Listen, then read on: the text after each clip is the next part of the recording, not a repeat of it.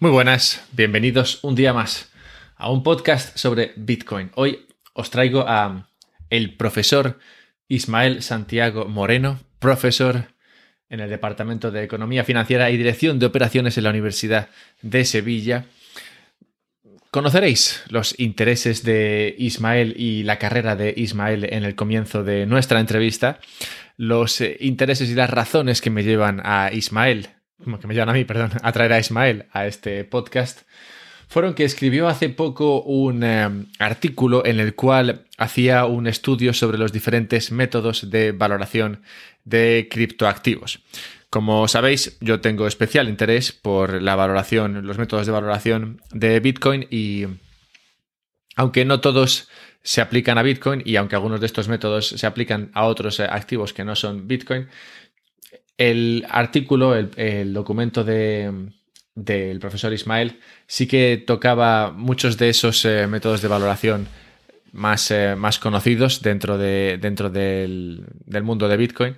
Y por eso quería traerle, quería traerle para tratar todo lo que son este, estos métodos de valoración. Él es profesor de, creo que es algo de mm, sistemas y mercados financieros, así como de valoración de empresas, de modo que aplica todo ese conocimiento a la cuestión de cómo valorar un activo como Bitcoin, que como sabéis es un poquito diferente a los activos eh, típicos financieros. Así que este episodio de hoy va muy en línea con el episodio de la semana pasada, el de hace dos, eh, hace dos episodios en el cual hablaba de, de valorar Bitcoin como seguro frente a la devaluación de las monedas fiat. Ese podcast en el cual llegábamos a una valoración de unos 130 y pico mil dólares basándonos en ese documento escrito por Greg Foss y que, como digo, usaba los CDS y el mercado de, deuda para llegar a una valoración para Bitcoin. Así que en el podcast de hoy hacemos eh, algo parecido, pero con el profesor Ismael usando otros métodos de valoración. Y también tocamos muchas otras cuestiones de, de economía y demás, como veréis, pero antes de empezar con la entrevista, nada, simplemente un breve recordatorio. Twitter, arroba alberto-mera, ahí podéis dejarme cualquier comentario que, queráis. Patreon, patreon.com barra un podcast sobre Bitcoin, ahí es donde podéis ayudarme. Gracias a vuestras donaciones tengo tiempo y recursos para poder eh, llevar a cabo estas entrevistas, así que encontraréis el enlace en la descripción por si podéis ayudarme con todo este contenido que intento generar para vosotros al tiempo que también doy algo de valor a los que pueden donar, ya que los que donan dinero acceden a una carta semanal que envío en la cual trato, como no, Bitcoin y concretamente cuestiones de mercado, de valoración y de toda esa información que podemos sacar de la cadena de Bitcoin para medir así el momento actual del precio y, el momento futuro y digamos las, las condiciones para una posible, los posibles movimientos futuros del precio de Bitcoin. Así que todo eso ahí. Y también Relay, Relay por si queréis comprar Bitcoin. Ya sabéis que me gusta Relay, está el enlace en la descripción, así como un descuento por si usáis mi código. Y dicho todo esto, os dejo con el profesor Ismael. Hola profesor, bienvenido a un podcast sobre Bitcoin. Pues gracias por invitarme, Alberto. Pues encantado de estar contigo, con, los oyentes y, a ver si podemos aportar cositas interesantes a, la comunidad, ¿no? Como siempre. Seguro que sí. Yo estoy encantado de tener esta conversación contigo. Te descubrí la semana pasada gracias a un, oyente de este podcast que me compartió un artículo que, escribiste hace, hace poco sobre la valoración de, de criptoactivos. Y eso, es, eh, eso es algo que tocaremos durante, durante esta conversación. Pero quiero empezar preguntándote cómo, cómo llegaste tú a, Bitcoin y cripto, porque no eres, eh, digamos, el perfil que suelo encontrarme. Sí, pues mira, pues fue en el 2013. En el 2013 es cuando yo me choco con el tema este de, del mundo cripto, porque, bueno, pues mi vida profesional ah, fundamentalmente ha estado en el ámbito de lo que es del, del mentoring y la dirección de incubadoras de empresas tecnológicas, ¿no? Entonces yo, pues dirigía una empresa tecnológica con bastante renombre en, en Andalucía, en Sevilla, y uno de los proyectos que tenía pues bueno, que se dedicaba al tema de, desarrollo de, software a partir de, de Ruby on Rails, ¿no? Pues, pues uno de ellos, pues uno de los, de los promotores, pues viene a comentarme, ¿no? Algo sobre el tema de, de, de, un concepto nuevo que era Bitcoin y demás, ¿no? Entonces, bueno, me pareció súper interesante. Yo, pues, yo por, por, aquel entonces, yo estaba yo liado con mi, con mi tesis doctoral. Mi tesis doctoral es sobre la valoración de intangibles, ¿no? Entonces, la valoración de intangibles pero concretamente era en el sector biotecnológico, ¿no? Pero sobre todo era, me, me, apasionaba todo el tema este de, de, de, del valor de, las cosas ¿no? Que, que, no se pueden tocar, ¿no? Pero que tienen un, un, amplio valor, ¿no? Y muchos de ellos, entiendo, no aparecen ni, ni, en, ni en los balances de las empresas, ¿no? Y entonces, bueno, pues cuando me encontré con Bitcoin, me encontré con blockchain, me encontré con el concepto pues, a, posteriori de la tokenización, dije, bueno, esto es la mía, esta es la mía, es decir, esto, esto es lo que a mí me, me faltaba para realmente pues bueno, pues conectar, ¿no? lo, que, lo que es la pasión que es el, comprender ¿no? y aportar cosas relacionadas con los intangibles y sobre todo las la innovaciones disruptivas que, que, aportaba la tecnología, en este caso la, la, la criptografía ¿no? de, de la cadena de bloques. Entonces, bueno, pues en el 2014, pues yo, yo he sido un emprendedor frustrado siempre, ¿no? yo siempre he intentado cosas, pero para aprender, ¿no? Porque al final, ¿entiendes? Pues no, no, no he conseguido, no he conseguido, pues bueno, pues que ninguno de los proyectos que, que, que lanzara, pues salieran, ¿no? Algunos tuvieron cierto renombre, no sé si te suena a ti algo, Oliva Coin, ¿eh? de la criptomoneda del aceite de oliva y tal, pero previamente, pues hubo, yo desarroll, pues, desarrollamos, pues un, un grupo de personas, ¿entiendes? Pero siempre entiende al final, ¿no? Como utilizando la metodología de, de mínimo producto viable, y al final siempre faltaba ¿no? pues esa variación final ¿no? que, que, que rompiera y, y, y, diera ¿no? ese, ese salto de exponencialidad que nunca se ha producido, pero, pero el aprendizaje se ha producido y, y, ese capital a mí me vale, ¿de acuerdo? Entonces, bueno, pues desarrollamos pues una aplicación en la época de Metegox que, que cogía, pues bueno, pues con, con tres o cuatro, no había muchas más, a casas de cambio pues que, que, que hacían análisis técnico era una aplicación de, de, Google Play, eh, pues que, que, uno se lo podía bajar, era gratuita y hacía análisis técnicos e indicadores eh, como el RSI, el MACD y demás, ¿no? Y era muy gracioso, ¿no? Y bueno, y, y, bueno, parecía que iba, iba a tener algún tipo de, o sea, que iba a tener algún tipo de repercusión. Al principio, pues sí, lo típico, pero al final no, no, se quedó sin gas, ¿no? Pero no gas de cero, sino, sino gas de, de, de, de, potencia, ¿no?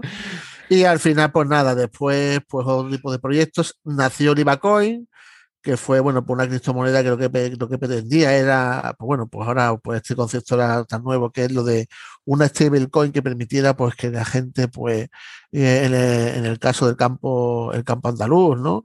Eh, que, que donde yo, bueno, pues yo soy de Andalucía, yo soy de Sevilla, aunque, aunque, bueno, mi vida transcurrido en Córdoba y tal, pero vamos, yo conozco muy bien lo que es Andalucía. Pues bueno, pues el, el olivar es algo fundamental y el campo, bueno, pues tiene un peso importantísimo en el PIB, no, pues eh, andaluz.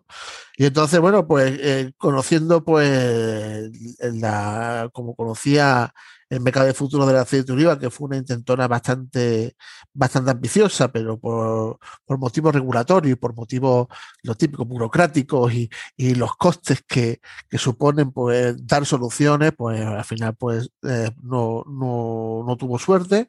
E intentar, bueno, pues con el tema de una nueva tecnología que era pues, mucho más barata, que era mucho más, que, la, que la, las cámaras de compensa, las cámaras de compensación podían ser utilizadas por, con, con datos inteligentes, pues bueno, vi la oportunidad de, una alternativa a, lo que era un observatorio de precio, una transparencia de, de producto, ¿no? Y, realmente de, poner en valor el, lo que era el aceite de oliva, pues bueno, pues desarrollamos un proyecto que, se llamaba Oliva Coin, que intentó hacerse una ICO y, el, y, en el proceso de sacar la ICO, pues nos mandó pues la, una carta a la CNMV diciéndonos que o, pues, o, o, o, abortábamos el proyecto o según la ley de valores, ¿entiendes? Pues nosotros pues me metían, nos metían una multa de 600.000 euros y cárcel, ¿no? Fue con el gobierno actual, ¿no? De este particular, digámoslo así, ¿no? Que dice que ahora va a apoyar la innovación, no me lo creo. Nunca. De la innovación, o te lo crees o no te lo crees. Este gobierno, pues, cuando habla de Bitcoin, habla de que somos criminales, pues usted no tiene ni maldita idea. Y bueno, pues ese mismo gobierno pues nos dijeron, no puede usted innovar. Pues dije, bueno, pues si no puede innovar, pues abortamos, abortamos el proyecto OlivaCoin. Y, y, al final, pues de OlivaCoin pasamos a OlivaChain, que era, bueno, no deja de ser proyectos de más de maíz relacionados con, con, con el tema de, de, la cadena de bloques o, o tecnología de contabilidad distribuida aplicada a sectores. Eh, seguimos con el aceite de oliva, llegamos a una colaboración concreta con, un grupo de ruso pues, que tiene un proyecto muy interesante que se llamaba, que se llama, de hecho, um, eh, Opium, Opium Network, y bueno, y, y, tenían pues una plataforma de derivados, pues entonces pues los convencimos para que hicieran un producto derivado que fuera para aceite de oliva. Está funcionando muy poco, muy poco, muy poco, pero ahí está, ¿no? Entonces, bueno, pues ya por lo menos eh, si alguien se quiere cubrir la producción a un precio para que no le cueste o, no o, no cometer a día de hoy pues una ilegalidad que vende a pérdidas, que muchos de ellos están obligados, pues uno puede cubrirse en ese mercado de futuro. Lo que pasa es que ahora mismo es un mercado muy naciente, con cero apoyo de la administración, por supuesto, por supuesto, con cero apoyo de la administración, y actual, actual, con el signo actual. Y, y, bueno, pero bueno, pero yo soy de la opinión de que la innovación se va a terminar imponiendo. Me da igual, seremos nosotros, seremos otros. Lo importante es, en mi caso fue seguir aprendiendo, sigo aprendiendo. Y bueno, y, y yo ahora mismo pues estoy como investigador en un proyecto muy interesante eh, en el ámbito de lo que son de la energía renovable, de lo que es el autoconsumo. Y estamos desarrollando, bueno, un proyecto que hemos lanzado a, a, a, a la sandbox regulatoria, ¿Eh? Vamos a ver ¿no? que en estos próximos días, tengo que decir que proyectos pues, se han aprobado y no se han aprobado a la asamblea regulatoria, nos enfrentamos a cinco personas de la Comisión Nacional de Valores para explicar el proyecto y nuestra idea era muy sencilla, lógicamente era DeFi, era token y bueno, ya sabemos que el DeFi y el token pues eso es a día de hoy para este gobierno sociocomunista pues algo más bien como, como algo relacionado con, con la delincuencia con, y con historias, ¿no?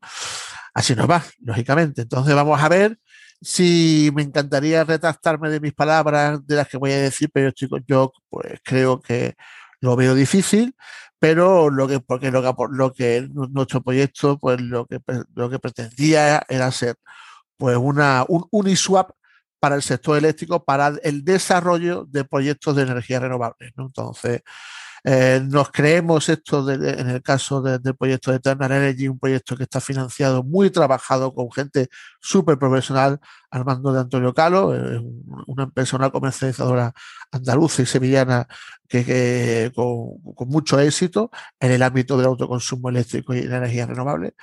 Y bueno, y lo que queremos lógicamente es buscar instrumentos de financiación, como hace el DEFI, para proyectos eh, renovables, sobre todo eh, relacionados con el tema del, del, autoconsumo eléctrico, ¿no?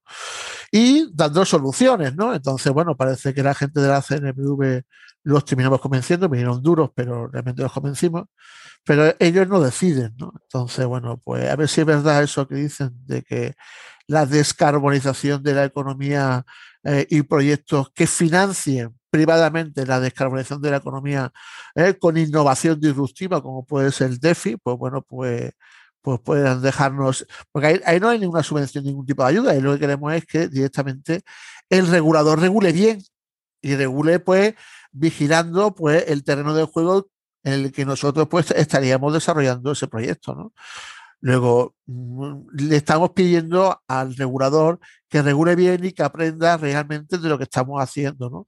Y bueno, y, es un proyecto DEFI, un proyecto DEFI relacionado con energía, que eso en Singapur, en Australia, en Nueva Zelanda y Alemania es muy común, pero aquí no es tan común, ¿no? Y ya sabemos el poder que tiene el, el oligopolio eléctrico, ¿no? Entonces, Entonces, bueno, pues eso, esa es toda la trayectoria, ¿no? Y al final, bueno, pues esta última, lógicamente, ha sido más de, de, de, de investigador, de, plantear know-how a, a, a, proyectos, y, eh, y, el mercado de futuro salió, otra cosa que el mercado de futuro sea un éxito.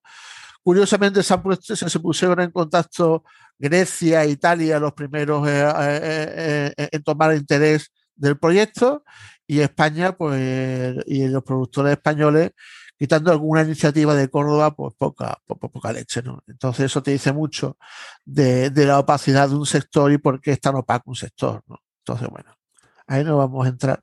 Pero bueno, como dice Unamuno, ¿no? Que, que, que, que, innove, que, que, innovan otros, ¿no? Así nos va. Entonces, en el transcurso del lanzamiento de, estos proyectos o de al menos eh, de empujar estos proyectos, de alguna manera sacaste tiempo para dedicar a la cuestión de la valoración de criptoactivos, que supongo que, que viene un poco relacionado con el sacar adelante estos proyectos, porque entiendo que al sacar, al sacar, al mirar de sacarlos adelante, harías algún estudio de valoración o no sé cómo, cómo surgió la cuestión de la valoración. Sí, sí, pues, sí, por ejemplo, en, el tema de en el tema de Oliva Coin, eh, hay, hay ahí estaba en el white paper, lo que hicimos un planteamiento de parar la tecnología en función de las mejoras que podía hacer la tecnología en la reducción de los costes de en los costes de de, de, lo que sería de administración de materias primas, ¿no? de, la gestión de aprovisionamientos. ¿no?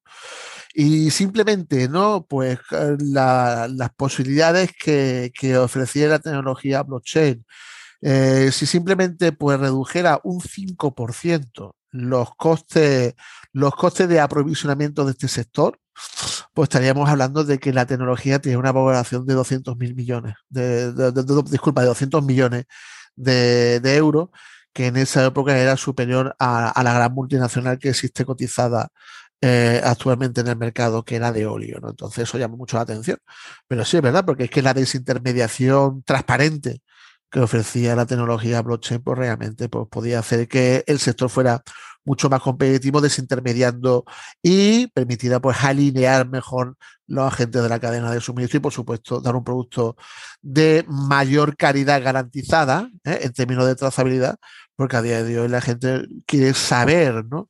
Eh, lo que come, ¿no? Y, eh, el aceite de oliva pues siempre ha sido un producto, pues siempre que ha tenido pues, problemitas en el ámbito de, lo que es la seguridad alimentaria en tema de, bueno, de, transparencia de la información, de que te dicen que es 100% la aceituna de un sitio y resulta de que no, o que te mezclen el aceite de oliva con otro tipo de aceites, ¿entiendes? al final, claro, pues eso requeriría, pues lógicamente, pues una tecnología como la trazabilidad blockchain apoyada por sensórica de, Internet de las Cosas. De boquilla todo magnífico, pero nadie quiere hacerlo. y, y pues, puedes explicar un poco a, los oyentes cuál es, digamos, el objetivo que buscabas con el artículo que escribiste sobre la valoración. Sí, el artículo, el artículo que buscaba que al final es lo siguiente, fíjate, aquí las empresas, las empresas al final pues generan, uh, generan cash flow, cash flow libre, ¿no? Entonces, la base, la base de la valoración dinámica, independientemente de, la valoración por múltiples, que es una, una valoración de apoyo, la valoración por, por cash flow libre. Yo también, claro, yo soy profesor de, de, valoración de empresas ¿no? en la Universidad de Sevilla. Entonces, claro, no es lo mismo para una empresa que genera beneficios, que, genera cash flow, que eso se lleva consigo, que tiene una contabilidad donde hay un activo y un pasivo, y donde pues, puede tener la posibilidad de esa empresa, en función de su tamaño, de que, de que pueda emitir activos financieros, donde hay un respaldo, donde, donde hay un pasivo. ¿eh? Pues claro, eso no se da en el caso, por ejemplo, de Bitcoin, porque Bitcoin no tiene pasivo. El Bitcoin es como el oro. ¿De acuerdo?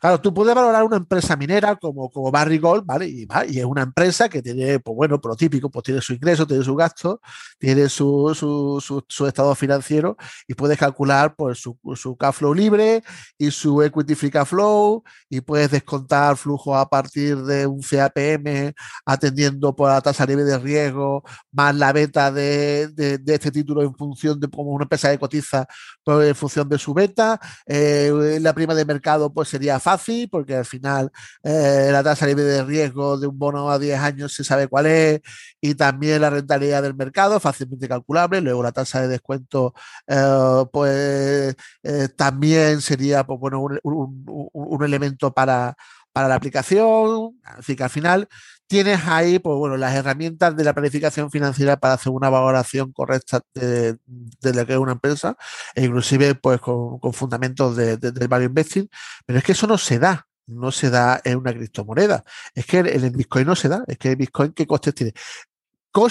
es verdad que tiene eh, tiene un coste producirlo y hay una metodología, como la metodología de Hayek, ¿no? donde, donde te indica, eh, bueno, pues una aproximación, es una aproximación con una metodología que tiene sus limitaciones, pero te da una aproximación y te dice que, bueno, que hay un coste de producción. Ese coste de producción es la base que tienen los mineros para realmente, pues, aportar, pues, capacidad. Decidir si minar o no, sí claro, capacidad ah, de, procesamiento a lo que es el sistema Bitcoin, que a día de hoy el sistema, el, sistema más, el, sistema de cómputo más potente en el mundo, pues no está en Google, ni está en, el laboratorio del MIT, ni está en la NASA. Es que a día de hoy eh, no hay superordenador más potente a día de hoy que el sistema de Bitcoin. Y eso son gracias, ¿entiendes?, a al CAPEX, ¿no? A, la, aportación tecnológica de equipamiento de procesamiento de información avanzado que aportan, que, aportan los mineros, que eso es lo que le da esa garantía, esa seguridad a, esa, a esa red que la hace muy difícil, muy, difícil, bueno, pues, o, muy costosa eh, a día de hoy en términos económicos, eh, de, poder tener el problema de, lo que sería el ataque del 51%, porque supondría mucho más gasto el, conseguir que el 51% de los nodos, ¿no? Pues poder cambiar la información que existe en las cadenas de bloques eh, es costosísimo y es, muy difícil y además que es una, una red que crece exponencialmente. Entonces, claro, no es lo mismo un punto de falla, ¿entiendes? Que un punto de falla exponencial que cada vez, ¿entiendes? Pues es más difícil pues convencer al 51% de, de, de, un acto malicioso eh, de, querer cargarse, entiende la información verás que existe, que, que existe blockchain. Y eso al final, ese es el, gran valor, el gran valor de, Bitcoin. A mí me hace gracia que, por ejemplo, que, que las grandes firmas de valoración de, marcas, ¿eh? entonces si, si Gabriela Salinas o alguna de estas eh, magníficas profesionales eh, termina escuchando este, este, este podcast, pues yo le pediría que en su posición en Brand Finance y, y otras grandes profesionales, ¿no? como el caso de, de Interbrand y demás, hombre, que yo creo que ha hecho ya muy mucho Bitcoin para que aparezca entre las 10 principales marcas más potentes del planeta. ¿no? no hay empresa, no hay CEO, no hay directivos, pero hay tecnología, hay red, hay personas, hay descentralización, hay sobre todo innovación. Hacen lo que nadie hace. Y eso ha, hecho que sea pues de, de las siete empresas de mayor valoración mundial y, está en el club de las trillonarias, ¿no? Está, Aranco la vamos a dejar, que es el petrodólar, ¿entiendes? Y por supuesto va, tendrá un tiempo su poder, pero si nos centramos en el ámbito tecnológico, pues está, pues, por supuesto, Apple, está Microsoft, está Amazon, está Google, y la quinta, pues no es Facebook, ni, ni, es, ni es la empresa del señor Jackman, estamos hablando de, de, Bitcoin, ¿no? Con, más de, un trillón de dólares, ¿no? Entonces, bueno, pues, ¿cómo valorar una empresa? ¿Cómo valorar un protocolo donde no genera ingresos, donde hay un gasto en la producción de, de, esa, de ese criptodinero, pues con otras metodologías? Bueno, pues pues eso, eso es lo que realmente, eh, y eh, eh, es a día de hoy algo que, me apasiona porque lo importante es que haya un estándar donde los valoradores y los analistas pues realmente pues lo toman como, como un estándar de que todo el mundo, pues bueno, pues cuando, cuando, cuando valoren criptoactivos, pues lo sigan, como pasó el, el, equity free cash flow o el descuento de flujo de caja, o inclusive, pues, si ah, utilizamos pues múltiplo, pues que tengan el mismo éxito que el múltiplo PER, ¿no? O el múltiplo, pues, equity, eh, el, equity eh, sobre, sobre, sobre ¿no? Por ejemplo, ¿no? Como múltiplo comparable, ¿no? Y a día de hoy, bueno, pues, eh, ¿en qué hay que fijarse? Pues en aquel fondo, ¿no? De, pues, que, que está invirtiendo pues más en tecnología. Ahora mismo no recuerdo el nombre de esta mujer que, bueno, pues que se ha convertido en una de las mejores gestoras de fondos de Norteamérica apostando por, por Tesla. Ah, Exactamente, exactamente. Entonces, entonces, claro, su fondo, pues bueno, pues sí que ha sido pionero donde trabajaba Barniske, ¿no? Pues ha sido pionero en, en, valoración de, de, ese tipo de, criptoactivos, ¿no? La valoración por NFT y también pues esa, esos modelos que, que, que, se derivan, ¿no? De, la teoría de Fisher, ¿no? De, lo que es el, tema de la, de la velocidad del dinero, ¿no? Y demás, ¿no? Entonces, claro, pero al final tenemos una metodología, bueno, pues que no es, eh, no es, no es Kflow, pero se le parecen, eh, son utilizadas pues, por una entidad importante que está demostrando pues, bueno, que es pionera en la evaluación de este tipo de, activos digitales pues, tan complejos. Eh, entonces uno le sigue. Lo que más veo que la gente utiliza son múltiplos comparables, por ejemplo, ¿no? Pues, pues el múltiplo pues sobre todo este de, del stock, ¿no? Del stock, el stock to flow, ¿no? que realmente, que se utiliza mucho para, en el caso de, las materias primas, el stock, ¿no? Dividido entre el flow. No, dejan de ser, no, dejan de ser, son eh, múltiplos, sí. son, múltiplos, ¿no? Y quizá, pues, lo que más se esté empleando, pues, pues eso, pues son múltiplos. O, por ejemplo, eh, eh, el, múltiplo de Willy Boo, ¿no? Eh, este, ¿no? Que, es el Ratio Network Value to Transaction, ¿no? El, el, N, el NVT, ¿no?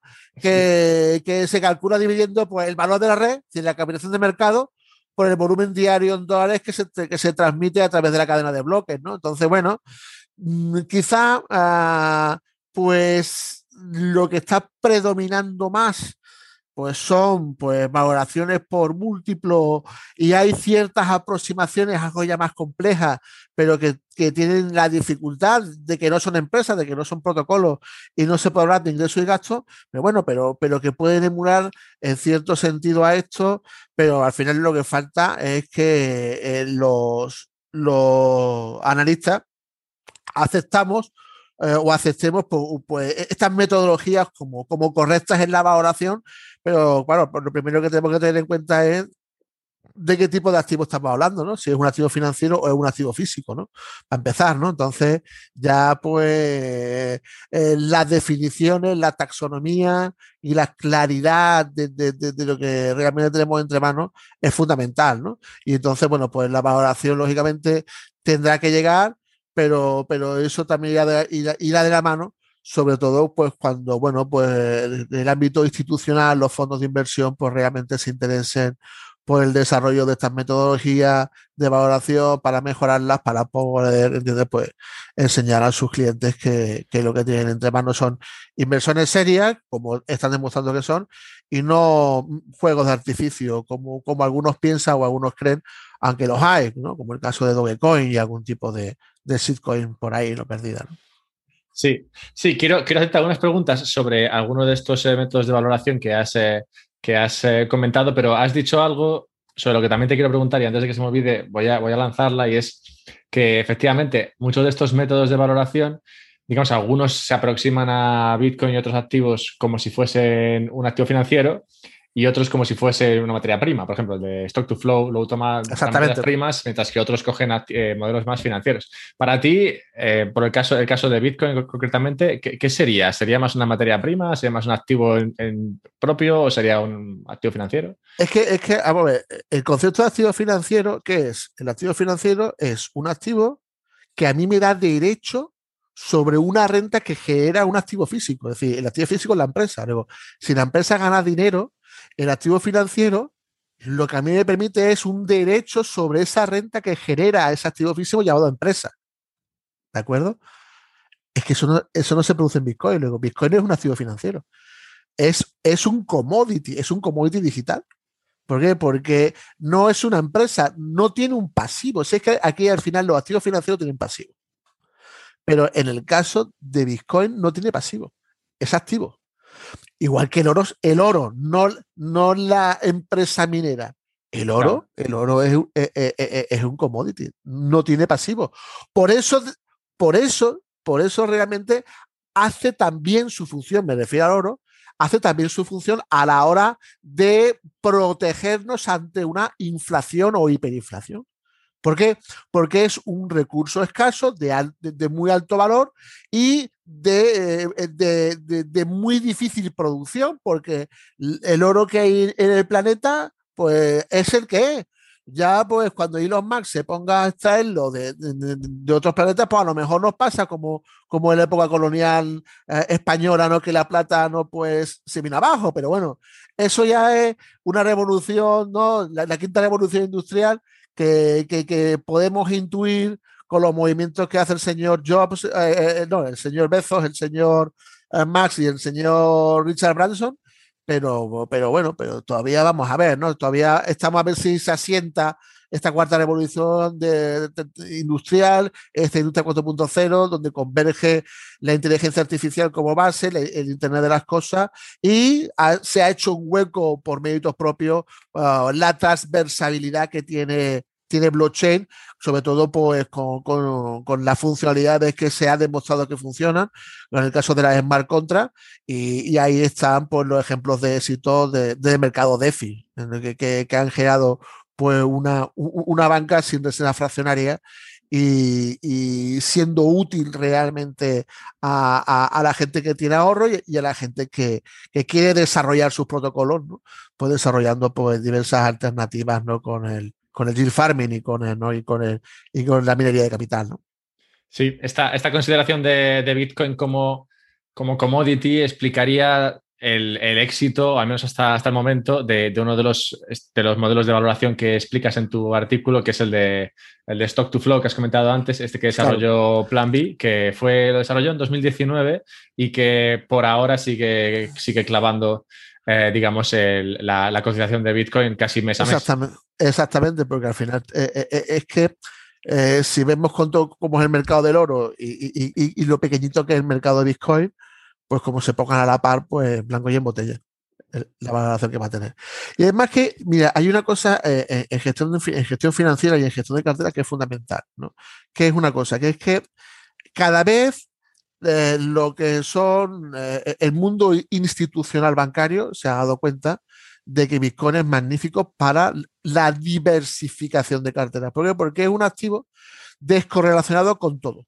Luego, no se comporta como el oro. Cuando parece que se comporta como el oro, se descorrelaciona y se correlaciona con el Standard Poor's, se descorrelaciona con el Standard Poor's y se correlaciona con el petróleo. ¿eh? Después se descorrelaciona con el petróleo. Es decir, al final, a nivel general, que dice? Es que va a su bola, vale, va su bola magnífico, es independiente de otros activos. Luego, para la neutralización del riesgo específico, que es la base de la gestión de carteras de Markovic, es fundamental. Luego, si todos los fondos de inversión se dan cuenta de esto, que es una realidad más que demostrada, y a sus ensaladas le quieren poner una pizquita de sal, es claro, una pizquita de sal a todos los fondos de inversión que existen en el mundo en un 1 y un 5%, pues blanco y en botella. Si la oferta son 21 millones de unidades y la demanda va a ser más creciente y cada vez más institucional, no solamente va a hacer que la demanda sobre la oferta va a empujar el precio hacia arriba, sino que también el peso que van a tener los entes institucionales también harán que el Bitcoin pues tenga menos volatilidad con el paso del tiempo como, como, se, como, se está viendo. Si vemos la volatilidad del 2017 y la volatilidad actual que tiene el Bitcoin, es que, es que hay una reducción más que considerable de la volatilidad.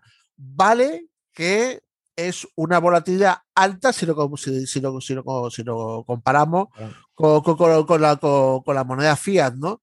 Pero bueno, tampoco vamos a ser tan exagerados como, como, como se ha puesto el señor este, el del cisne negro, ¿no? Nassim Taleb, ¿no? No, que como que se ha llevado un chasco porque tiene mucha volatilidad en Bitcoin. Bueno, pues coño, una persona, un operador tan bueno como, como fue en su día el, señor Nassim Taleb y un pensador del de nivel del de, señor Nassim Taleb, eh, tendrá que saber por historia, tienes que el dinero, eh, antes de convertirse, hace un medio intercambio para convertirse en dinero, lo primero, y eso es un proceso que todas siguen, las caracolas, la sal, te viene el salario y otro tipo de, de, de otros bienes que se convirtieron en dinero, pues siempre pasan por, por, el mismo ciclo, un amplio ciclo eh, donde, donde queda más que demostrar en el mercado que es una reserva de valor, ¿eh? por parte de ese activo. Después, eh, poco a poco, va cogiendo pues, velocidad y tracción y exponencialidad del empleo de ese activo como medio de intercambio. ¿eh? Ya tenemos a Tesla que te dice que te puedes comprar un Tesla con, con, con tu Bitcoin. ¿eh? Porque es verdad, es que con, con, tu Bitcoin te puedes comprar un Tesla, un Bitcoin, un Tesla. Lo tiene muy claro, es decir, que al final este hombre, es decir, que, ¿eh? y también tiene muy claro la gestión de tesorería que quiere hacer, porque al final el que ha, le ha salvado el trasero el señor Elon Musk en las últimas cifras que ha presentado ha sido Bitcoin. ¿Eh? Y el que, el que le ha coches. exactamente. Y el que le ha mantenido, ¿entiendes? Una cifra eh, que ha mantenido la valoración de, de, Tesla, que no se ha caído por, por tal, eh pues bueno, pues esos millones, esos, esos cientos de millones de dólares que ha ganado al vender el 10% que tenía su exposición de cartera en, en, Bitcoin, lo que viene a demostrar que es también el Bitcoin, pues un activo a considerar en las gestiones de tesorería de las empresas y hay que darle la razón, no al señor Max, sino hay que darle la razón al señor, al CEO de, de, de MicroStrategy, ¿no? Sailor. Entonces, Sailor. Entonces, claro, entonces, este es, el, este es el gran cambio y paradigma que, que, que, conforme tú vayas preguntando, pues yo voy a, yo voy a ir diciendo lo que yo considere, ¿entiendes? Ya sí, cada uno. Has, de, has, has comentado una, una, una, cuestión aquí y es, y es que efectivamente, al principio, digamos, en ese proceso de monetización, un activo empieza como reserva de valor y según va monetizándose, la velocidad va aumentando. Y esto engancha un poco con otro de los modelos que, que tienes en tu, en tu estudio, que es el de, el de Burniske, que como tú dices, trabajó con, con bueno, en el fondo de Lynn Alden y que, y que escribió un libro que se llama Criptoactivos, que de hecho fue sí. el primer libro que leí sobre, sobre, cripto, sobre criptoactivos.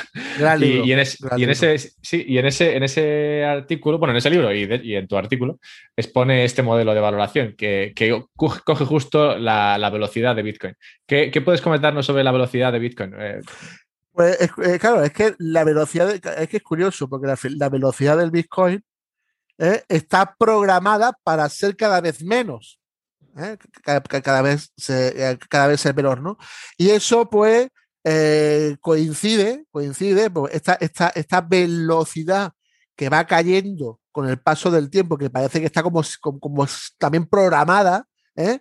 también pues está íntimamente relacionado, como estamos viendo, pues con el mayor porcentaje de hodler que se está produciendo pues eh, en el mercado de Bitcoin. Luego parece que hay una correlación entre, eh, entre lo que es la velocidad que va reduciéndose en Bitcoin con el, el, mayor número de hodler eh, existente y este mayor número de hodler existente pues se reafirman en sus creencias cuando están viendo que, eh, no, que, que, el, mundo, el mundo financiero que conocemos, no, no, no solamente eh, el criptomundo, pues se está tomando en serio realmente el, el, Bitcoin y la criptomoneda como, como alternativa. ¿no? Entonces, bueno, aquí me, me, hace mucha gracia, me hace mucha gracia y me da mucha pena, las dos cosas, ¿no?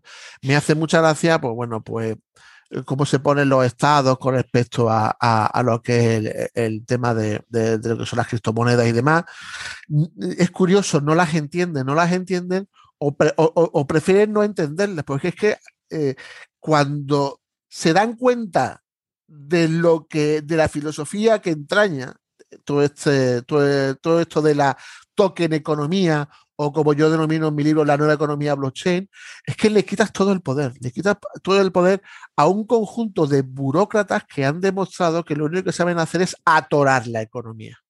Luego, ¿qué pasa? Y esto al final viene a darle la razón en el año 75 eh, a, eh, a, al, al, señor, a, ay, por Dios, a, Hayek en su libro La desnacionalización del dinero. ¿Vale? Porque, porque el mercado y los emprendedores tienen mayor capacidad y tienen más información que un burócrata por muy listo que sea. Cuando un burócrata intenta eh, manipular el mercado, cuando el mercado tiene mecanismos y resorte para hacer eh, la, de la eficiencia pues bueno, pues eh, la forma de, desarrollo de, una economía, pues pasa por lo que está pasando, es decir, que tenemos gente muy lista, muy lista, muy lista, o que ponemos un pedestal como la señora Lagarde o el señor Powell, o,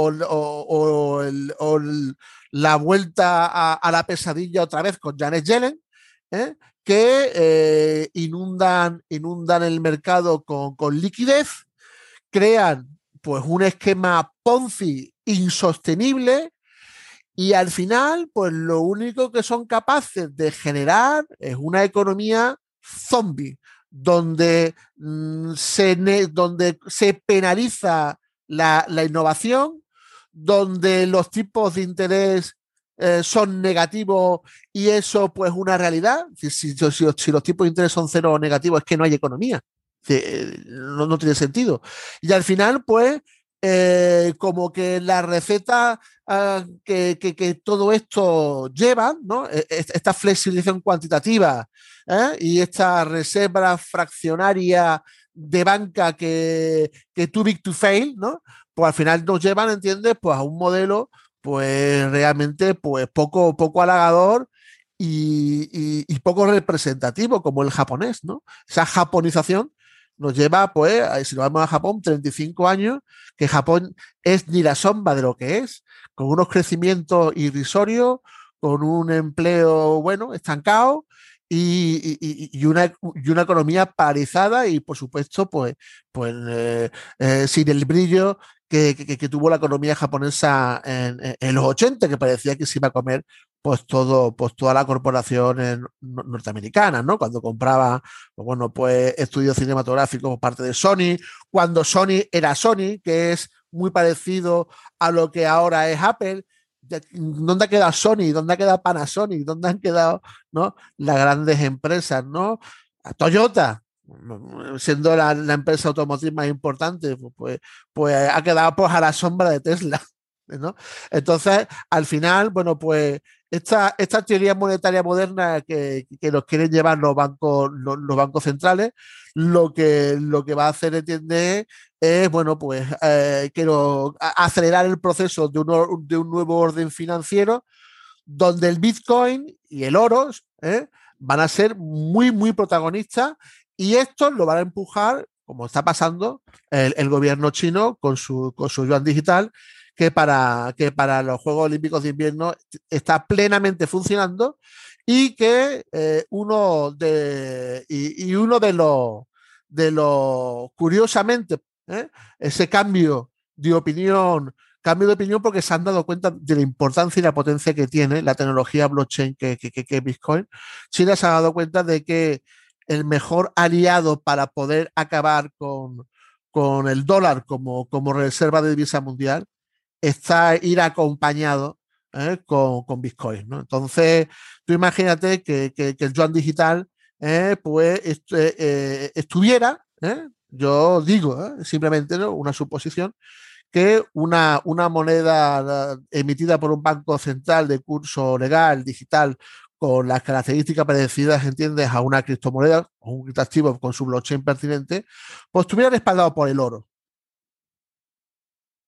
Entonces, tiene la ventaja del dinero, fiat, siendo dinero duro, pero actuando con la misma, con la misma flexibilidad y agilidad que, que, que, que Bitcoin para, para poder ser lo más, lo más exponencial posible en, su, en su, desarrollo. ¿no? Entonces yo veo que China, no, y esto yo comparto la opinión que tiene, que, que tiene Kaiser, ¿no? China quiere ir paso a paso, China quiere eh, por eso está comprando tantas toneladas de oro últimamente su Banco Central. Entonces, eh, veremos ¿no? que, el, yuan digital va a estar amparada por el oro, pero con el tiempo no será oro, será Bitcoin lo que ampare a la moneda digital china.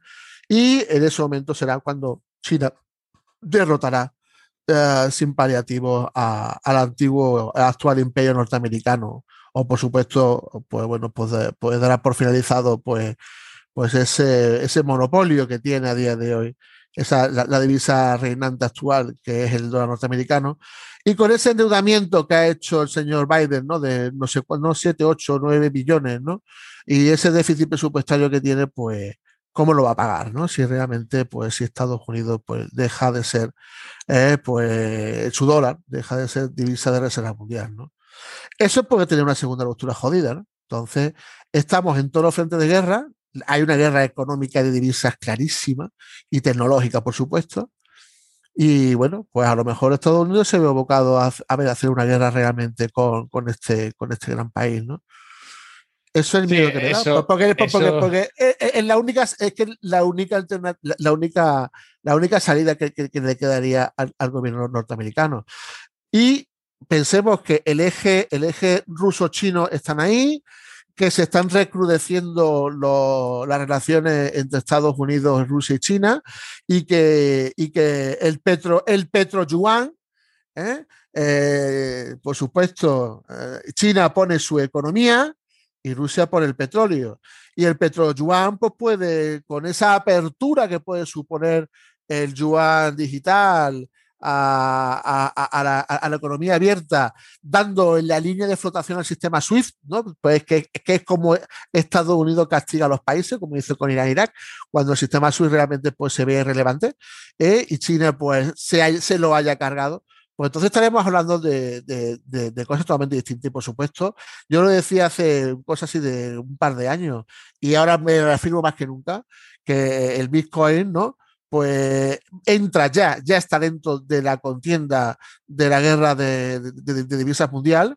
Y por supuesto, bueno, pues nada más que tenemos que ver, ¿no? Pues que, eh, los grandes de Wall Street saben que, el dólar tiene muy poco que hacer y la forma de ponerse a corto contra el dólar no e, es, es comprando Bitcoin como hace Ray Dalio, eh, Miller, Larry Fico con, con BlackRock o, ¿no? o u otros grandes, ¿no? Bueno, o Tudor Jones o, todos estos grandes ¿no? Ah, titanes de, de, Wall Street que saben que, que, que, el dólar, pues bueno, pues tiene la, los días contados como divisa de reserva mundial. Y entonces, al final, ¿qué pasará? Pues yo creo que al final, pues como decía Hayek, el dinero duro y el dinero duro de ahí pues que China pues esté acumulando oro que su oro pues realmente pues eh, se sirva como, como de apoyo a su, a, su, a su CBDC, su yuan digital. Luego es un stablecoin importante y bueno, tampoco hay que despreciar ¿no? los, próximos movimientos que, que, tendrá que hacer Facebook, porque Facebook, pues si, si quiere ser trillonaria, va a tener que triunfar con su DM, si no, se va a quedar ahí en las puertas. Pequeña interrupción para hablar de nuevo brevemente sobre Patreon. Patreon es lo que me permite rentabilizar este trabajo y también me permite hacerlo de una manera bastante agradable ya que sois vosotros los que los que donáis por el contenido y así también accedéis a contenido extra gracias a esa carta que escribo semanalmente, la cual, como digo, hago algo de research sobre la cadena de Bitcoin y analizo otro tipo de fundamentos que pueden ser relevantes, operaciones y demás. Bueno, pues todo eso lo podéis encontrar en el Patreon, patreon.com barra un podcast sobre Bitcoin y por eh, el escaso coste de 5 euros al mes podéis acceder a todo esto al tiempo que agradecéis mi labor y me permitís que siga haciéndolo y trayendo a estos invitados tan generosos con su tiempo. Así que nada, habiendo dicho esto, volvamos otra vez con el profesor. Has, dado una buena vuelta a, la situación económica global, Bitcoin y todo eso, y todo, y todo su papel dentro de, dentro de esto. Tengo algunas preguntas a este respecto, pero quiero, quiero, quiero cerrar la cuestión de la valoración y antes de hacer un comentario, sobre algo que has dicho del tema de China y Estados Unidos. El otro día estuve escuchando una, entrevista sobre de, Neil Ferguson, que ha escrito un libro hace poco que se llama Doom, no sé qué, no sé cuántos. Y en ese libro explica que, lo de China y Estados Unidos tiene pinta de algo que se podría torcer del todo después de las, eh, de, las, eh, de, los, de los Juegos Olímpicos del año que viene. Y si, si, si, China finalmente decide tratar de invadir eh, Taiwán o no, y que en función de cuál sea la respuesta de Estados Unidos ahí, pues se podría... es, que es, que, es, que, claro, es que aquí eh, es curioso, ¿no? Este, este, este pan y circo de las redes sociales lo están haciendo muy bien, ¿eh? Porque están tapando algo que está siendo muy grave para el sector de la automoción, entre otros, que es el tema de, la crisis de, los semiconductores. Al final, ¿qué pasa? Que Taiwán y Hong Kong pues son los grandes, son los grandes productores, lo que tienen el know-how de desarrollar pues bueno, pues, y también Corea del Sur, por supuesto, ¿no?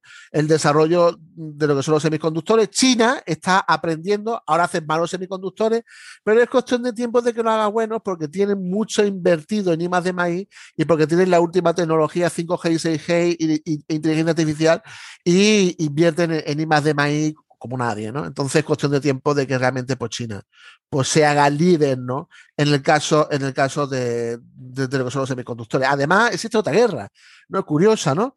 Son, son el de las tierras raras, es que más del 75% de la producción de, de, las tierras raras están en manos de China. Y entonces, si vamos a una economía descarbonizada, vale, me quitas petróleo, pero me vas a tener que meter eh, pues eh, níquel, cobalto, eh, litio y, por supuesto cobre, ¿no? Porque al final un coche eléctrico tiene tres veces más cobre con coche normal. El tema de, lo que eran los eh, eh, aerogeneradores y demás, pues también tiene un mogollón de cobre, nada más que por eso está el precio máximo, el precio del cobre, ¿no? Entonces, al final, pues, ¿qué, pasa? Que tenemos una guerra de las materias primas, que es un vídeo, que, es el último vídeo con el que he tratado esta semana. También traté hace una semana el tema de la guerra de, los semiconductores, porque al final, ¿qué, qué, qué está pasando? Pues efectivamente, pues bueno, pues China está presionando a Taiwán para realmente, bueno, pues lo típico, China no quiere libertad y Taiwán está acostumbrado a tener la libertad al haber sido, bueno, pues, pues un, una zona geográfica uh, bueno, pues, británica durante, durante, gran parte de, de, de, del tiempo moderno. ¿no? Y entonces, claro, al final todo tiene su relación. Pues, ¿Qué va a pasar con el tema de los semiconductores que está afectando al sector de la automoción, que, que se están quedando sus semiconductores? O el problema que está teniendo el caso de, de los móviles o el caso de, ¿no? de, Apple también, que, que, que, también le perjudica uh, notablemente pues esta, esta dificultad de, eh, en, la producción de, semiconductores. Entonces, esa es, esa, es, esa es una guerra. Es decir, esos son eh, la claridad de que estamos ante una guerra, pero, pero la gente, pues bueno, pues se le pone otras cosas, pues bueno, para distraerla, ¿no? Y le hablan de un concepto como es el, el, eh, el resetear la economía, y hablan de la teoría monetaria moderna, y te hablan, ¿no? De que usted no se preocupe de que le a dar una renta básica universal es que manda narices, ¿entiendes? Que al final la persona que, eh, ha que ha tenido más éxito en la implantación de la renta básica universal es un señor de ultraderecha llamado Donald Trump, que es que le daba pues 1.400 euros por familia y se lo daba pues cheque a cheque, ¿no? Y ahora esa gente, porque está acostumbrada pues, a que poner la manita y recibir 1.400 euros, pues dile que se, que, se pongan a trabajar, ¿no? Y que sean productivos, ¿no? En una economía donde dicen que no hay inflación y está más que claro que hay una inflación, nada más que uno tiene que ir a un Walmart o tiene que ir a un Mercadona para ver realmente que las cosas están subiendo. O a comprar un piso a, ocupar un piso. Claro, es, claro, es que son, claro, al final, ¿qué pasa? No, no hay inflación, pero hay muchas burbujas. Hay una burbuja eh, inmobiliaria enorme, no solamente en Estados Unidos. Hay, como hay tanta liquidez, pues hay una burbuja, ¿entiendes? En tonterías digitales, ¿entiendes? Eh, que, no son arte, pero igual, ¿entiendes? Como son el caso de los NFT. Alguna cosa habrá interesante, pero vamos, es una burbuja como, como un pino. ¿Por qué Dogecoin, entiendes, vale, vale lo que vale? Porque hay una burbuja de liquidez enorme. En las criptomonedas tres cuartos lo mismo, porque hay una burbuja de liquidez enorme. El mercado de deuda, porque no se cae, porque es una burbuja de liquidez enorme. Esto, liquidez, la Reserva Federal tiene la palanca. Pero claro, la palanca es mientras que ellos tengan el dominio mundial del dólar como reserva mundial. Y China sabe perfectamente que la forma de cargarse a Estados Unidos y a su economía y que ellos sean los que manden en el mundo es cargándose al dólar. Es que no hay más historia. Y por ahí va sustido. Es decir, yo la, la forma de poder competir mejor ahora con China, si yo le daría alguna recomendación a este pobre economista, profesor, al señor Biden, es que se lea y que se estudie ¿eh? Eh, el arte de la guerra de Sun Tzu, porque será, porque el arte del engaño es lo que le están haciendo y no se está enterando de nada. Sí, quiere desarrollar una economía descarbonizada cuando el 80% de, la, de, de, las materias primas que, que, posibilitan esa economía están en manos de China, cuando es tu banquero, cuando tiene más deuda que nadie tuyo, cuando, cuando tiene una criptomoneda que te está amenazando y tú estás, bueno, haciendo proyectitos ¿eh? de, bueno, pues a ver cómo el, project dólar, ¿no? A, ver si lo enfocamos para, para esto, para, para inicialmente para, para pagar el cheque de la renta básica universal a los norteamericanos. ¿Usted está? ¿Dónde coño están? Bueno, y Europa, ya ni te cuento. Ya, ya dentro de cinco años, ya. Pues, pues tú imagínate. Entonces, es que se lo están poniendo a China a huevo a huevo. aquí. Y, Reino Unido se da cuenta. Reino Unido, coño, ¿eh? ha dicho, aquí se va a liar y nos acabamos de dar cuenta de que se va a liar. Y lo que también era una cosa en el Reino Unido de, bueno, vamos ya viendo poco a poco, diciendo, vamos a acelerar esto, que aquí se va a liar porque el orden financiero ya no es que vaya a cambiar, ya es que está cambiando. Y la guerra existente entre China y Estados Unidos, siendo China la, que, la que realmente es la líder en el ámbito asiático y con ese eje que tiene con Rusia, es que, vamos, yo soy Europa, es que se lo están poniendo a Putin para llegar, para que pueda llegar hasta, hasta Cádiz, vamos, es que, no, es que, es que, de verdad, no sé en qué piensan estos burócratas tan bien pagados de Europa. ¿Vale? Claro, si uno ve cómo está viendo, cómo, está siendo la gestión de la vacunación, porque sin vacunación no hay economía, pues eh, blanco y en botella, si es que al final le vamos a tener que dar la razón a los británicos que están vacunados, ¿eh? cosa que los europeos no están y los españoles ni te cuento, que no llegamos ni al 10% de la población y estamos en mayo. Vamos a ir a hacer puñetas, hombre. Vale, vamos a terminar antes que nada con lo, el tema de los, eh, de los métodos de, valoración. Y además has comentado aquí algo de las burbujas y quiero simplemente comentar uno de ellos, que lo has dicho antes ya, el que desarrolló Willy Wu, el de, el de NVT o NVT, que, que es verdad que ha funcionado muy bien, no tanto para medir cuando algo está en burbuja, aunque también, pero sobre todo como, como suelo. Si tú ves el gráfico, ves, ves el, eh, este, este ratio, el NVT, y sobre Bitcoin, pues, de los últimos 10 años, ves como el precio de Bitcoin siempre rebota eh, en, este, en este NVT. dentro de todos estos métodos, este, claro, este funciona como suelo, el de, el de Stock to Flow parece que es bastante acertado hasta el momento. ¿Cuál, ¿Habría uno que te guste más? el, de, el de Willy Woo es un PER. Es un PER, es un PER pero para, para criptoactivos. Claro, pero, pero ¿qué analista utiliza solamente el PER para valorar? ¿Entiendes? Nadie. Nadie, para comparar. Nadie. Claro, se, sabe para comparar. Entonces, ¿qué pasa? Entonces, al final, aquí quizá eh, si yo tuviera que seleccionar, pues alguno, alguno, pues lógicamente yo creo que, que, eh, que el, el, de, el de Burnisque, ¿eh? sobre todo que, hay, que, no está eh, eh, el, método de Burnish que, que, se llama NFT, ¿no? Que, es como parecido, pero no, ¿eh? a un descuento, a un descuento de flujo de caja, pero con la base de, de, lo que es la circulación de dinero. Yo creo que esa metodología que en la que actualmente yo pues, estoy indagando, ¿eh? Quizá que ese es el que quizá tenga más pinta. ¿Por qué? Porque quizás sea el más completo, quizás sea el que, el que más ah, dudas pueda resolver y quizás es cercano a los analistas porque se parece mucho al descuento de flujo de caja. ¿De acuerdo?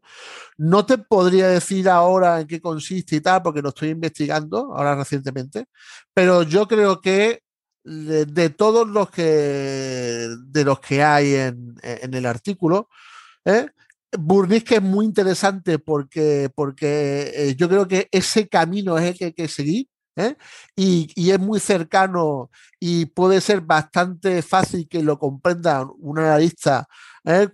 si lo compara con, con, metodología de descuento flujo de caja sin llegar ¿no? pues a confundir una cosa con la otra. Y también yo no despreciaría, por supuesto, porque al final eh, el, el, el, de highest de coste de producción. ¿Por qué? Porque al final es el que está indicando pues, la forma es decir, el coste que tiene, el coste de, el coste de producir un Bitcoin. Luego, es que el Bitcoin no vale nada. Pues, pues no, pues el Bitcoin vale como mínimo. ¿eh? Ahí voy a ser un poquito uh, ricardiano. ¿eh? Pues mínimo que valga Bitcoin lo que cuesta producirlo, ¿no? O, o, o, o marxista, ¿no? ¿Eh? Vamos, a decir que por lo menos cueste lo que ha costado producirlo, porque el producir Bitcoin, no solamente producir Bitcoin, es que la, cuando se produce Bitcoin, eh, hay, un, hay un proceso de, de, colaboración en la red Bitcoin, eh, que, que, es el famoso proof of work, es el consenso, ese consenso digital, que es lo que le da seguridad a un sistema que está demostrando que funciona de forma descentralizada y que eso ha en tecnologías como el caso de DeFi, como el caso de la NFT o el caso de la oferta de moneda, que han sido útiles para financiar proyectos, para financiar arte o para generar una nueva banca sin tener que, que, utilizar pues, bueno, ¿no? Lo, la, la, la historia para mí bastante éticamente reprobables, ¿no? De, la reserva fraccionaria, ¿no?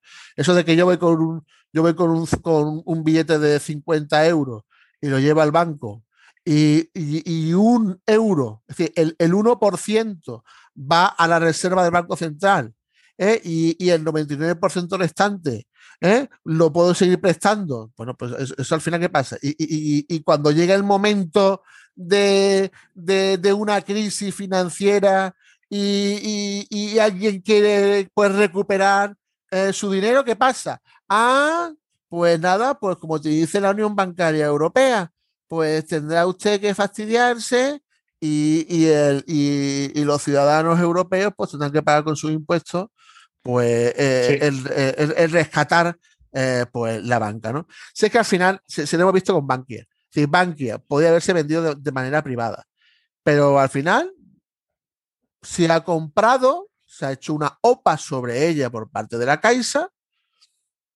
20 mil millones, ¿entiendes? Que podían haber, bueno, 20 mil millones que costó la bromita ¿eh?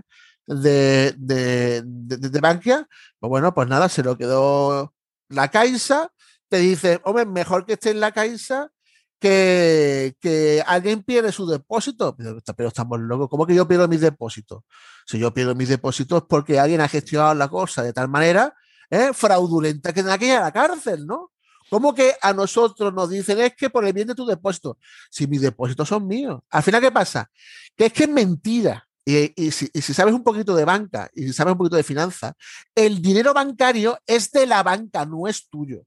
Una cosa es que te den una libretita ¿eh? donde te digan que el saldo coincide. Pero el dinero bancario no es tuyo. En el momento en que el, tu dinero lo llevas al banco, ¿eh? el banco hace magia, se convierte en dinero bancario gracias a la reserva fraccionaria y ya no es tu dinero, es el dinero del banco. ¿Y eso es como es? Ah, el sistema. ¿eh? Así es como lo inventaron los señores Medici. Y gracias a la partida doble de, de, de, de, Pacholo, pues bueno, pues estamos como, como actualmente. ¿Y qué pasa? Pues que ahora puede haber una partida triple y que ahora pues son innecesarios o no tan necesarios como antes, porque las matemáticas hacen su función mejor que ellos y además que las matemáticas se pueden poner más para que no sean corruptibles, como son ellos siempre, desde los Medici, por supuesto. Entonces, al final, eh, esto es como todo, es decir, tú le puedes poner puertas al campo, pero al final la tecnología se termina imponiendo. Y hay, uno, hay una frase muy manida que ya a algunos le puede hasta aborrecer, pero esta tecnología ha venido para quedarse. Aunque no le gusta al viejales de Warren Buffett y al viejales de Charlie Manger, ¿no? que con sus 90 años ya mucho dinero han ganado con la reserva fraccionaria y con Too Big to Fail. Yo creo que ya toca algo nuevo y ese algo nuevo parece ser, entiendes, que va a venir de una confrontación que se habla poco, pero que, va a tener pues, una influencia muy, mucho importante en nuestra vida, como es esa guerra real existente entre las dos mayores potencias económicas, políticas y tecnológicas del mundo, como es China y Estados Unidos. Sí, quería hacer una, quería hacerte una pregunta sobre, sobre, este, sobre este método que has comentado de coste de producción, porque es, es cierto, y lo vemos en el mercado, que, que, el coste de las cosas tiende a acercarse al, al, coste de producir una unidad más, al coste marginal de producción. Coste pues marginal. Claro, porque si, si, lo puedes, si lo puedes vender más caro y tienes, y tienes un margen mayor, pues siempre puede venir uno que lo venda a un margen menor y aún así ganarle beneficio, de modo que todo tiende al, a ese coste marginal. Si todo tiende al coste marginal y, y, las monedas fiat cuesta cero producirlas, ¿eso quiere decir que las monedas fiat tienden a cero? No, es más fácil. Lo, decía Voltaire. Es decir, el valor intrínseco de un trozo de papel, ¿no? Al final termina, termina con el tiempo pues te lleva el tiempo a, su valor intrínseco real, que es cero. Un trozo de papel tiene el valor que tiene un trozo de papel. Sí, la confianza se lo puedes dar a un trozo de papel, a un lingote de oro, a, un, a una criptomoneda o a un cebollino. En este, en este sistema, ¿tú cómo, ¿tú, cómo verías, ¿tú cómo verías un mundo en el cual um, Bitcoin siguiese creciendo de, valoración, digamos que sobrepasase la valoración del oro y se convirtiese, digamos, en un activo ya del todo innegable para el resto de para, las naciones.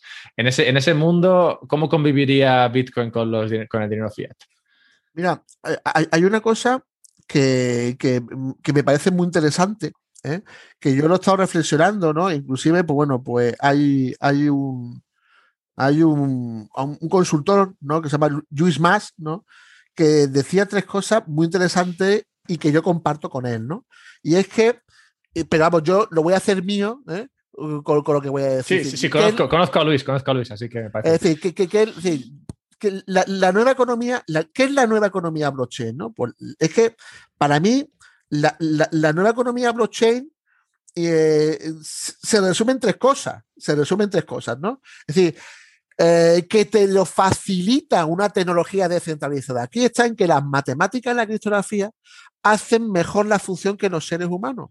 ¿Por qué? Porque se pueden programar para no ser corruptibles y el ser humano está programado genéticamente para ser corruptible, como se ha demostrado, ¿no? Nada más que uno tiene que leer, entender, pues el gen egoísta, ¿no? Para, darse cuenta de esto, ¿no? Y entonces al final, ¿qué pasa? Pues que toda organización o toda empresa, pues eh, en los próximos años yo diría hasta en los próximos meses, ¿eh? tiene su propio banco, gracias a DeFi. Tiene su propia gobernanza, gracias a DAO. Luego, uno se puede organizar su, puede, su, propia comunidad o su propia gobernanza gracias a DAO, a, crear una DAO. Y puede gestionar su propia identidad y su propia propiedad industrial e intelectual gracias a, los NFT. Y al final todo derivan en las posibilidades que te abre una tecnología distribuida y descentralizada como es blockchain, que te permite ser tu propio banco, tener tu propia gobernanza sin tener que, crear una empresa sin su burocracia y puedes tener tu propia identidad y tu propia propiedad intelectual gracias a, eh, a los NFT sin esos registros de, la propiedad intelectual, ¿no? Eh, ahora, pues tanto que se habla con el tema de, la propiedad intelectual por parte de, las patentes, ¿no? De, em, soluciones ante el problema del, del coronavirus, ¿no? Luego, eso ya es una realidad y para mí eso es la nueva economía blockchain. Es decir, que al final blockchain, el Internet del valor, es decir, que ya no solamente es que la información ¿eh? se, democratice, ¿no? sino que el valor, la gestión del valor se va a democratizar gracias a la tokenización, gracias a el desarrollo de contratos inteligentes que pueden ser convergentes con la inteligencia artificial y con, y con el Internet de las cosas. Luego, mm, es que eso es realmente el siglo XXI. El siglo XXI no es esos encorsetamientos de, de alguien que te intermedia porque sí, o que hay que crear una sociedad con una burocracia cuando una DAO funciona. ¿Cómo funciona las DAO de, los, de los protocolos DeFi? ¿Eh? Si lo comparamos a lo mejor con los bancos popular o con los banquia, ¿eh? o con las cajas de ahorro. ¿Eh? Bueno, es verdad que también vemos cierta concentración y, al final decide, bueno, el que, más, el que más tiene. O sea que tampoco, es verdad que no es una persona, no es un consejo, es más un grupo de personas, aunque en algunos casos sí, puede ser, hemos visto también. Bueno, pero, pero ahí están el protocolo Proof of Stake, que es lo que, es lo que permite, lo que yo lo que veo, es decir, hay un avance enorme en, la implantación de, la, de las organizaciones eh, automáticamente descentralizadas desde, desde eh, eh, el, desarrollo, el, desarrollo del DeFi y el desarrollo de, de la tecnología en contratos inteligentes. Es decir, que al final sí, los riesgos son ciberriesgos. Claro, es que los ciberriesgos los tienes a día de hoy y tienes un punto de falla.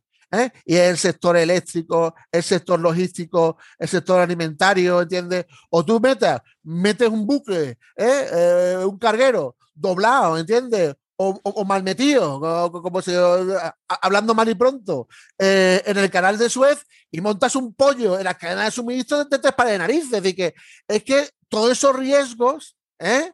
Pueden ser planificados en una guerra económica y comercial, tecnológica y financiera. ¿eh? Así que, que o somos conscientes de ello, o bueno, o, pan y circo, ¿vale? Y ya está, ¿no? Y, y, ahí están los norteamericanos, muchos norteamericanos que con cerveza y con opiáceo, ¿entiendes? Malviven, con su, y además si le das ya un chequecito de 1.400 dólares, ya ni te cuento, pero al final, ¿entiendes? Eso es la forma más fácil, ¿entiendes? De, de que nos reseten a todos, ¿no? Y quizá lo que tiene blockchain es que nos da opciones a nosotros de indagar en nuevas formas de hacer democracia por la veracidad y la transparencia en un mundo totalmente fake. Antes has hablado de, del endeudamiento en, países bueno, como España, aunque has hablado del endeudamiento en general. ¿Qué, ¿Qué, opinas que va a pasar aquí? Porque claramente el nivel de deuda es muy alto, los tipos ya están muy bajos, es difícil subir tipos porque eso se cargaría las valoraciones de todo y tendría un impacto brutal en el mercado. De modo, hacia abajo tampoco puedes ir mucho o nada. Ah, ¿Qué opinas que puede pasar aquí? Pues mira, pues yo opino como opina José Luis Cava. Es decir, que al final Mientras que Jerome Powell tenga el poder que tiene, la economía, el mercado de deuda no se descarrila, porque si se descarrila el mercado de deuda, apague y vámonos. Entonces, a día de hoy, mientras que el señor Powell tenga el poder de mm, controlar los mercados a su antojo, pues se puede permitir el lujo de darle a la maquinita de los dólares porque el dólar sigue siendo a día de hoy, aunque cada vez tenga menos protagonismo, pero a día de hoy sigue siendo la, divisa de reserva mundial, pues mientras que yo le doy pues a la maquinita de los dólares, no hay ningún tipo de problema. El problema vendría en que, en que eh, la maquinita de los dólares, los dólares dejan de ser divisa de reserva mundial. Porque entonces, ¿quién paga ese endeudamiento que tiene el país norteamericano, no, no lo paga nadie. Sé que al final, este sobreendeudamiento que tiene la economía, que es de 1 a 3, si no llega, si estamos hablando de algo más de 80 billones el PIB mundial y estamos hablando de, en torno a 3 de, 1 a 4 sí, vamos a ponernos en, el ECB más, más, más, conservador, ¿vale? Y 300 y pico eh, de, de, endeudamiento, ¿quién va a pagar eso? Si, tú fueras un negocio y por cada, por cada cerveza que vendes, ¿entiendes? Pues, pues, pues, pues debes, ¿entiendes? 5 euros de gasto. Eso, eso, es que eso está quebrado. Luego, la economía fiat está quebrada. Es no vale nada. Es decir, el poder adquisitivo que, tiene la moneda fiat va a ser cero. Luego, se va a tener que volver como sea ¿eh? al dinero duro. Y eso no lo están diciendo, pero todos están comprando uh, euro, eh, oro como locos. De ahí la, manipulación tan alucinante que está viendo en el mercado del oro y el mercado de la plata. porque se están dando cuenta al final, ¿entiendes? El final de la película, ¿cuál es? Y el final de la película, ¿cuál va a ser? Pues esto, esto de la teoría monetaria moderna, ¿entiendes? Es como lo que pasó a Grecia. ¿eh? Vamos a endeudarnos todo lo que podamos, porque cuando, como, como, como, nos vamos a endeudar y como habrá inflación, deberemos menos. Entonces, a los estados les interesará ese, esa inflación porque pagarán menos por la inflación existente, aunque se lleven por delante el poder adquisitivo de la gente. ¿Vale? Y al final, ¿qué habrá? Pues habrá obligatoriamente, debido a este nivel de endeudamiento que nadie lo para, pues va a tener que haber un, uh, un movimiento global de acuerdos de quitas. Ya pasó, eso deuda, sí. ya, ya pasó, eso en Mesopotamia, ¿entiendes? Entonces, ¿qué pasa? Porque al final, ¿entiendes? Pues bueno, pues si te das cuenta, eh, y es curioso, eh, desde la crisis griega hay como una especie de cláusula donde, donde dan esa, ya esa posibilidad en el caso de Europa. Es decir, Europa te puede como que, que, hacer quitas a tu, a tu endeudamiento en base a una serie de circunstancias. Pues, ¿qué va a pasar?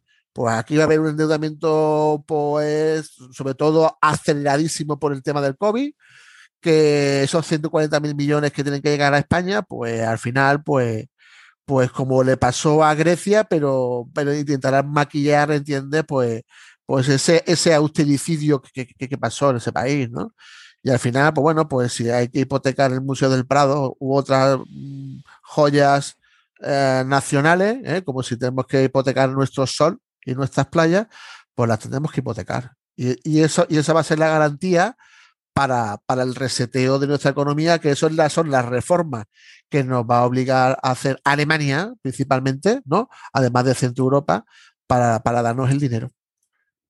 Así que al final, entiende, esta fiesta va a costar muy cara. ¿eh? Porque al final es, es tontería. La, la, reforma es apretarse el cinturón. ¿Y, y, y, que te vas a apretar el cinturón? Pues si, si, la gente no tiene ni para comer, si le han cerrado los negocios por decreto. ¿Eh? Entonces, al final, yo, yo no veo, yo no auguro un futuro magnífico y estupendo.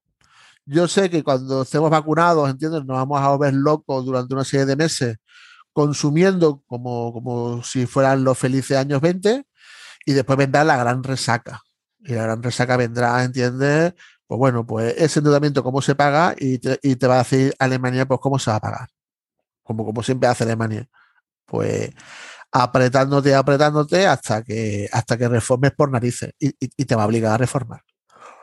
Entonces eso va a condicionar elecciones anticipadas en España, una serie de historias, ¿entiendes? Que, que ojalá que el que te habla entiende, pues todos estos pronósticos fallen, porque si no es para pegarnos dos tiros.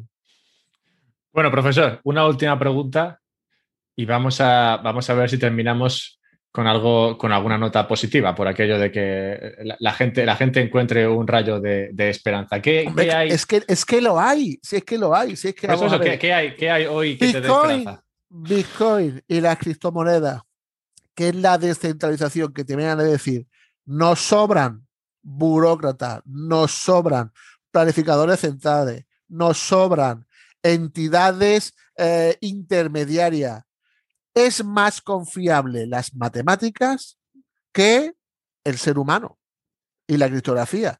Pues bueno, pues vamos a programarla a favor del ser humano para que haya más democracia, ¿eh? más competitividad, más innovación, más transparencia y más convivencia y vamos a rehacer el contrato social con un smart contract. En, nuestra mano está, ¿eh? pero en nuestra mano está en ir al neofeudalismo en la que estamos ahora mismo, donde no vamos a tener ni propiedad privada, ¿eh? pero como nos dicen, entiende Davos, ustedes no se preocupen, no van a tener propiedad privada, pero ustedes van a ser felices. Serán felices. Serán felices, comerán perdices y nos van a dar mucho, mucha cerveza, mucho fútbol, ¿entiendes? Y nos van a legalizar, ¿entiendes? El cannabis. ¿eh? Mira, yo ese futuro para mi hijo no lo quiero. Ni y entonces, yo. yo la esperanza la, la, la, tengo en la tecnología, la tengo en Bitcoin. Vale. Esto es como la esperanza que tenía eh, cuando, cuando nació, cuando nació Internet Y, cuando, bueno, pues el padre de, la, de las tres W, ¿no? Hablaba de, de, la descentralización, ¿no? Que al final, fíjate, en lo que ha derivado, en unos monopolios.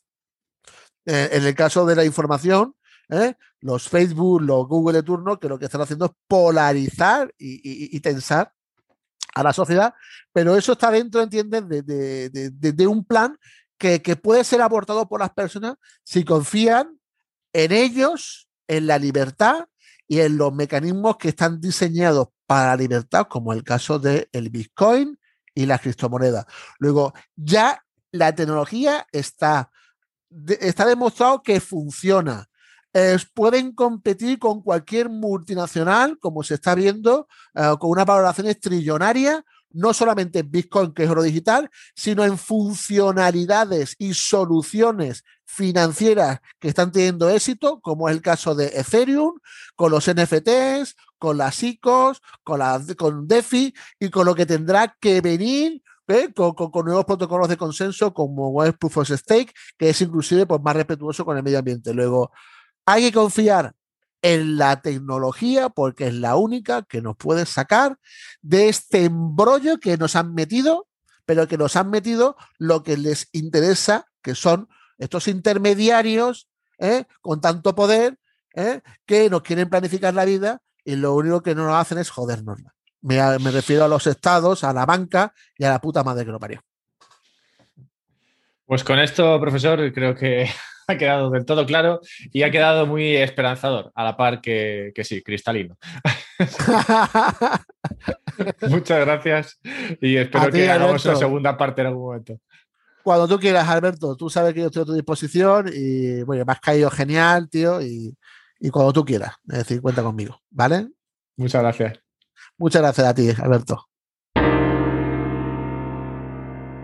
Y hasta aquí si te ha sorprendido todo lo que ha salido en esta conversación, a mí también.